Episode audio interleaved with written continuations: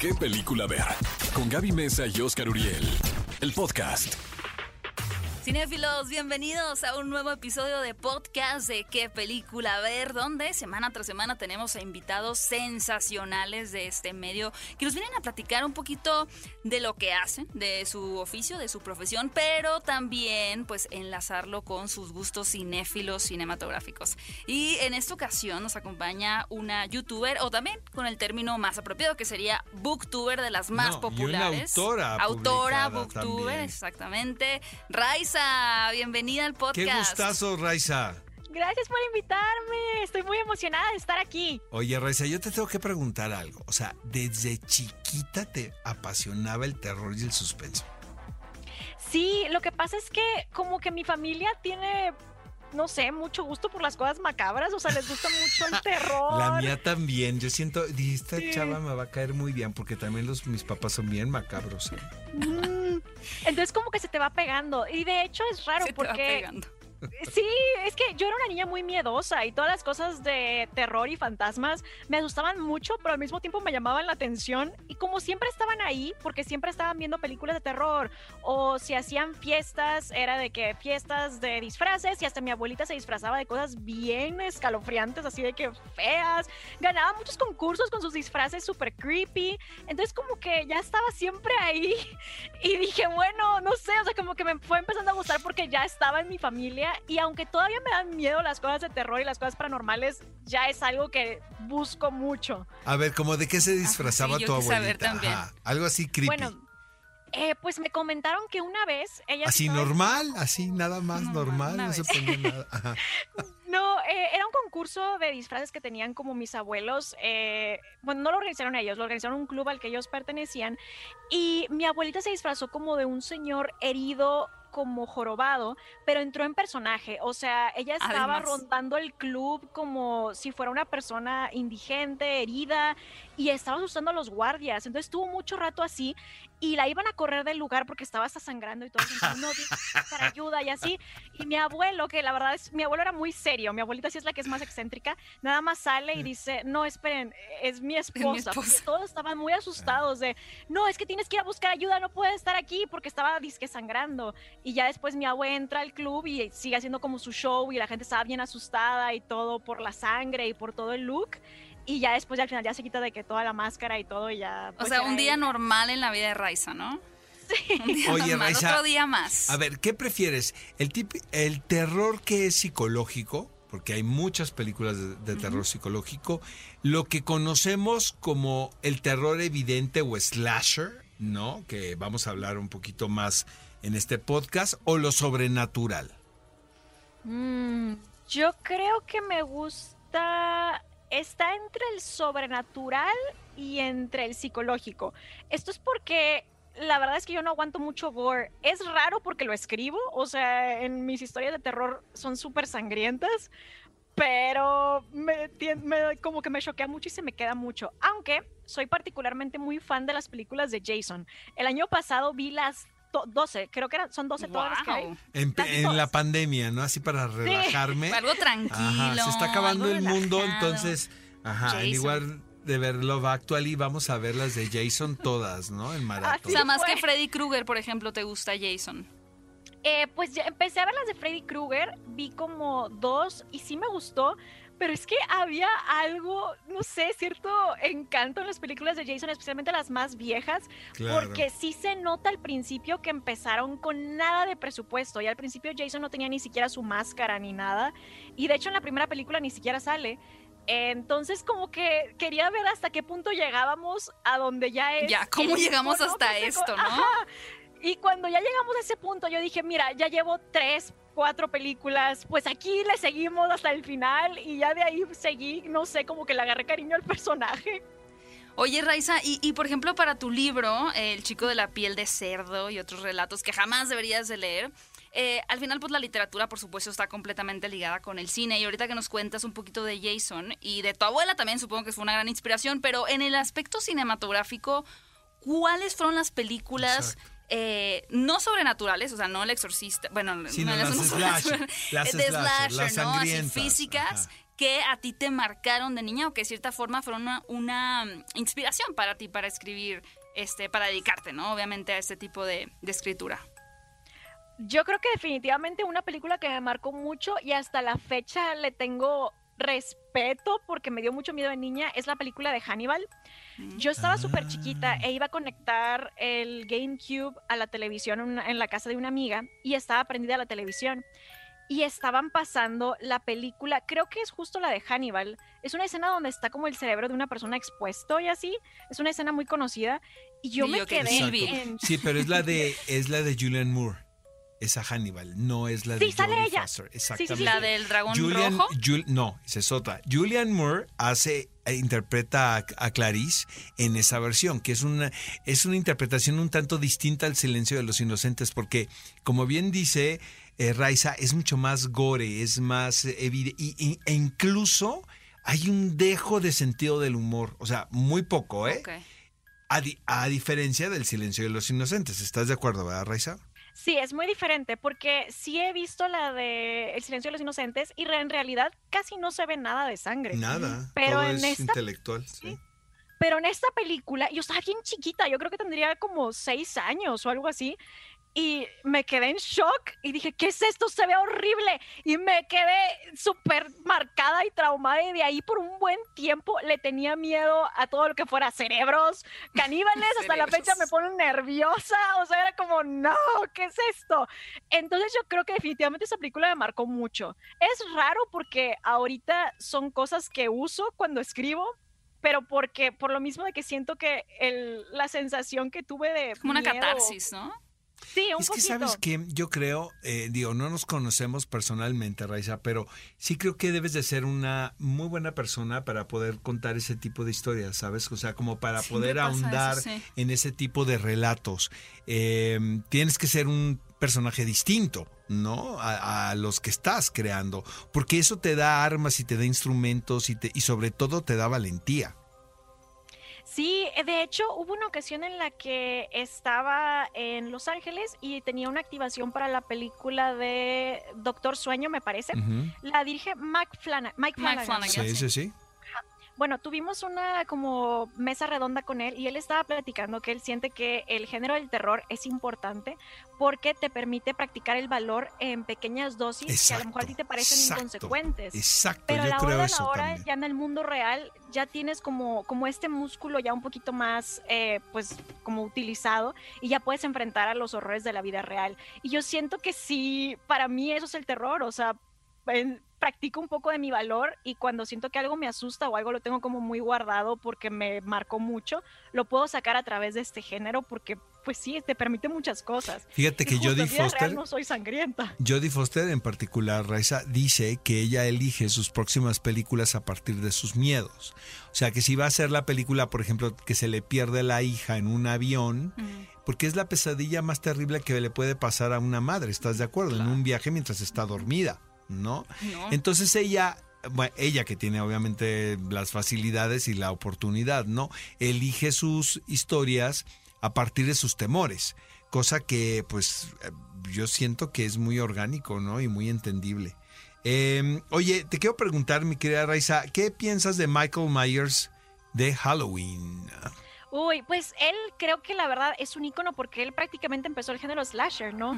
Según recuerdo, a partir de él es que se empezaron a desarrollar todas estas películas. Incluso en las películas de Jason había referencias a él. De repente salían personas, creo que es en la tercera o cuarta película, es Halloween y salen personas disfrazadas de Mike Myers, de Michael Myers y así. Y yo siento la verdad que cambió mucho el, género del horror del cine porque no existía este tipo de división. No había este monstruo que te estaba solo como persiguiendo para, acuchillarte.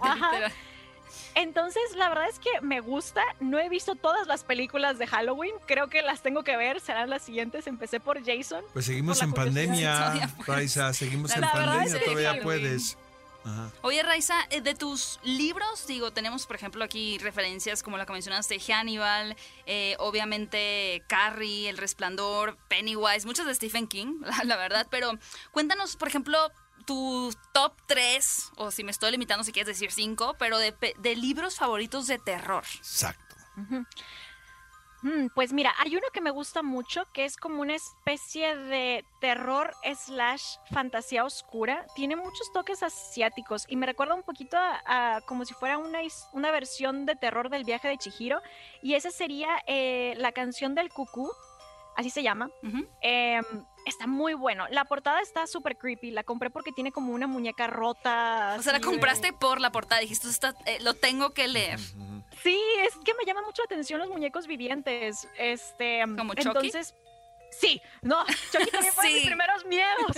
Fue de, ay, no, ¿qué es esto? Entonces, eh, de ahí se me quedó el gusto por los muñecos eh, vivientes. Entonces, Como los que venden Ese- en Sanborns, ¿no? Esas muñecas horribles que venden en Sanborns. ¿Qué onda? Sí, no. Todo, todo el mundo le tenemos miedo a esas muñecas desde que somos chiquitos. Horrorosas. Además seguro no se venden. compro. Ya llevo comprados como tres juguetes Bueno. poseídos para grabar en mi canal. Entonces, no Después sé. poseídos. Sí, de verdad. Em, luego yo creo que me gustaría recomendar de una autora mexicana eh, que se llama La Nación de las Bestias. Ese libro está buenísimo y ganó un premio en Estados Unidos como, porque lo, ella lo, lo- también lo publicó en inglés, Mm. como la mejor nueva fantasía de ese momento. Me, pasó, me pareció que salió como en el 2014. Ese es muy bueno, también es una especie de fantasía oscura, tiene sangre y así, está influenciado por cosas de Nueva Orleans, que está muy bueno todo lo de- del terror por allá. Y uno que a mí me gusta mucho y fue una gran inspiración para mi libro, podría ser La melancólica muerte del chico ostra de Tim Burton es también una especie de como más creepy, no de que no te va a dejar dormir, pero me gusta ese estilo de rima con cositas más oscuras. Eh, ese también lo recomendaría muchísimo. Wow. Oye, Raiza, ¿qué opinas de toda esta serie de películas de Scream? Donde obviamente se mezcla lo slasher, pero también con un gran sentido del humor. ¿Scary Movie o Scream? Scream, las dos. Scary Yo me río en las dos. Obviamente, A las dos te dan a mí risa. las dos me de- destornillan de la risa. Obviamente, Scary, Scary Movie es más chistosa, ¿no? Pero sí son chistosas las dos. Exacto. ¿Será que a mí me da no. mucho miedo que Pues no le vi lo chistoso? No, yo no paré de reír con las dos, pero obviamente la otra la veo distinto porque sé que es una parodia. Pero Freaky, por ejemplo, la última que tú amaste y yo no, ¿recuerdas? Esta de la, Yo no sé si la viste. Raiza, de la ¿viste la niña. última? Los La que de- cambian cuerpos y que es un slasher. Con Vince Vaughn en su Ah, mejor personaje. poquito, Sí. ¿no? sí, sí, sí. No la he visto, Uy, pero te, la que está recom- buena. te la recomendamos. Oye, bueno, ¿qué piensas de Scream? Me gusta, pero igual yo sí siento que tiene como cierto sentido del humor. Exacto. Creo que es una película que está consciente de que no necesariamente todos se lo van a tomar muy en ¿Cómo? serio. Juega ¿Qué con dicen? Bueno, se- ¿es donde atropellan al final en el camión a una? ¿O eso es Scary Movie? Es que me confundo. No, pero acuérdate de esa secuencia. Es Tú sí te vas a acordar, ¿no, Raiza? De la secuencia de Drew Barrymore, del teléfono, de la primera, que me daba mucha risa. ¿Pero No. era risa a propósito o Yo involuntario? creo que hay sentido del humor implícito, obviamente no con el descaro de Scary Movie. Ya Eso nos queda Sí, sí, claro. sí, Pero sí es un terror distinto. ¿Estás de acuerdo, Raiza, o no? Yo sí creo, y creo que muchas películas de terror usan sentido del humor. Por ejemplo, las- las de Chucky siempre tienen... Siempre es así, son las más O también te dan mucho terror. La primera me parece. Oye, Raiza, pues justo por el, por el estreno de, de la nueva película de Saw, que es Espiral, el juego del miedo continúa. eh, pues estabas chica tú también cuando se estrenó la primera película de Saw, que es cuando Sí. está encadenado en un baño, ¿no? Que es- está muy bien ejecutada en, en espacio muy, muy chico. ¿Qué, qué, qué te parecieron las primeras películas de Saw y cuántas has visto? De hecho, es la que más me piden mis seguidores porque hice un Ah. video de lo de, de que vi las películas de Jason y dije, ¿cuál quieren que sea la siguiente serie de películas que vea completa? Todas las de Saw, por favor, me encantan. Entonces, la verdad es que a mí me gustan. Siento que, según entiendo, cuando me puse a investigar un poquito más sobre la película de Saw, la primera también fue hecha con muy poco presupuesto. Y creo que solo tenían la opción de tener un cuarto Sí. y era de ingénienselas a ver cómo Exacto. cuentan la historia. Y siento que la verdad fue muy creativo. Me encanta cuando pasa eso de que tienes poquito, pero creas algo súper icónico. Entonces, la verdad, siento que las películas de Saw están muy cool. Y creo que dentro del género gore, pues está muy bien como, como introducción, creo, porque la vez pasada vi un... ¿Introducción al género? Yo Es que la vez pero- pasada vi un iceberg No, en pues sí internet. Ajá. de- ya saben de cuando se exploran como los diferentes niveles de algún misterio de Ajá. internet. Ajá. Y el iceberg decía de que cuáles son las películas en el género gore más feas. Ok. Y So, Seven y Midsommar las tienen de que Hasta hasta, arriba, arriba. como lo más ligerito. Y luego, por ejemplo, Te tienes que la meter a la deep web Y luego, para a ver, a, a ver. Raisa, dinos, estoy fascinado con tus datos. En el siguiente nivel está la de Hereditary, que está Ajá, muy buena Sí, también. buenísima. Ujú. Y la de Hostel. Hostel, Hostal, sí, claro. Nunca la vi, gracias. Claro. Para Luego dormir, si están, si tienen problema de insomnio, yo les recomiendo hostal. De Yo esa verdad. no, o sea, Se esa relajan nunca- tanto, ajá, duermen No placentero. El siguiente nivel, Ajá. ahí está la de Raw, que Ah, también bueno, esa es muy buena, la francesa. Sí. Luego el cien pies humano. Hijo. Sí, estamos Y ya luego- en temas. En el siguiente no ubico ninguna. Está una que se llama Good Night Mommy. Ah, ese yo sí. Que es buenísima Good Night Mommy, ¿eh? Pero Tremenda. está como en el cuarto nivel. ¿Cómo te gustó? Me encantó. Peliculón loco, ¿eh? De, de verdad. Y luego, a ver, Raiza, y luego. Luego en el siguiente está el cien pies humano 2. Sí. Y más que no ubico, como una que se llama Dumplings. Esa sí no te la Eh, manejo, ¿eh? No es que eso ya, ya, Sí, ya es del supera deep el- la web, dig- ¿no? ya, ya la, la moral, supera la moral. Ya es snuff, ¿no? Deep web, Ajá, ajá. deep web. Eh, creo que las de Snuff ya están hasta el final, porque ahí está la de A Serbian Film. A Serbian Claro, esa todos. eh, No me digas que no la has visto. claro güey. que no. Por supuesto que sabemos cuál es, ¿no? Y la ¿Para qué te haces? se llama Gumo, con doble M. Gamo, exacto. ¿Qué? ¿Sí la ubicas? No, o sea, yo estaba de qué es esto, de qué puede tratar. No conocí esa faceta tuya, Oscar Uriel. Perdón, amigos, pero bueno, acá me identifiqué, ¿no? Con la plática. Oye, Raiza, te queremos preguntar, ¿tu libro dónde lo podemos encontrar? El chico de la piel de cerdo y otros relatos que jamás deberías de leer. Bueno, qué titulazo, Me ¿no? Pues ya, encanta. ya lo Súper compramos. provocativo. Ya lo ¿Cómo de compramos. que no lo va a leer? ¿Cómo- ¿Cómo? ¿Quién, quién dijo ¿Tú que no lo voy a leer? Por supuesto, deme cinco, por favor. Uno para mi abuelita, otro para mi mamá, ¿no? A ver. Lo pueden encontrar en todas las librerías del país, ya está en Sanborns, en Gandhi. Junto a las muñecas, ¿no? O sea, está la muñeca y abajo.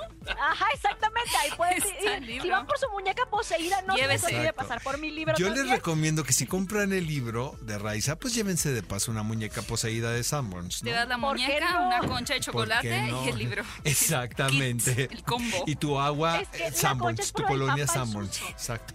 Tu colonia Y tu Sanborns. CD. Y tu CD. De Camilo Exacto. Sesto. No, oye, ya estamos enloqueciendo, estamos enloqueciendo, Raiza, aquí, la verdad. ¿eh? Oye, muchísimas gracias, Raiza, de verdad por tu tiempo, eres un encanto. Este, ya mi, ahorita voy a salir a comprar tu libro, pues qué le voy a hacer, ¿no? Pero lo voy a comprar a la antigüita, o sea, el, el, Ah, el físico. El físico, exactamente. Sí, me digas qué te parece. Claro que sí. Muchas gracias, Raiza. Y como rápidamente, ¿cómo te podemos seguir en tus redes sociales también?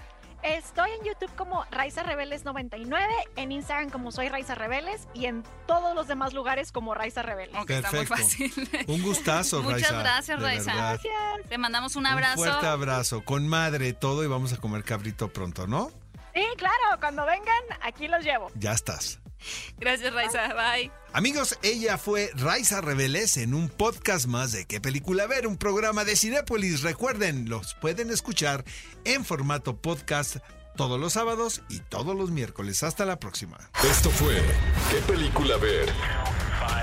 El podcast con Gaby Mesa y Oscar Uriel. Disfruta nuevo contenido todos los miércoles y sábados. Hasta la próxima.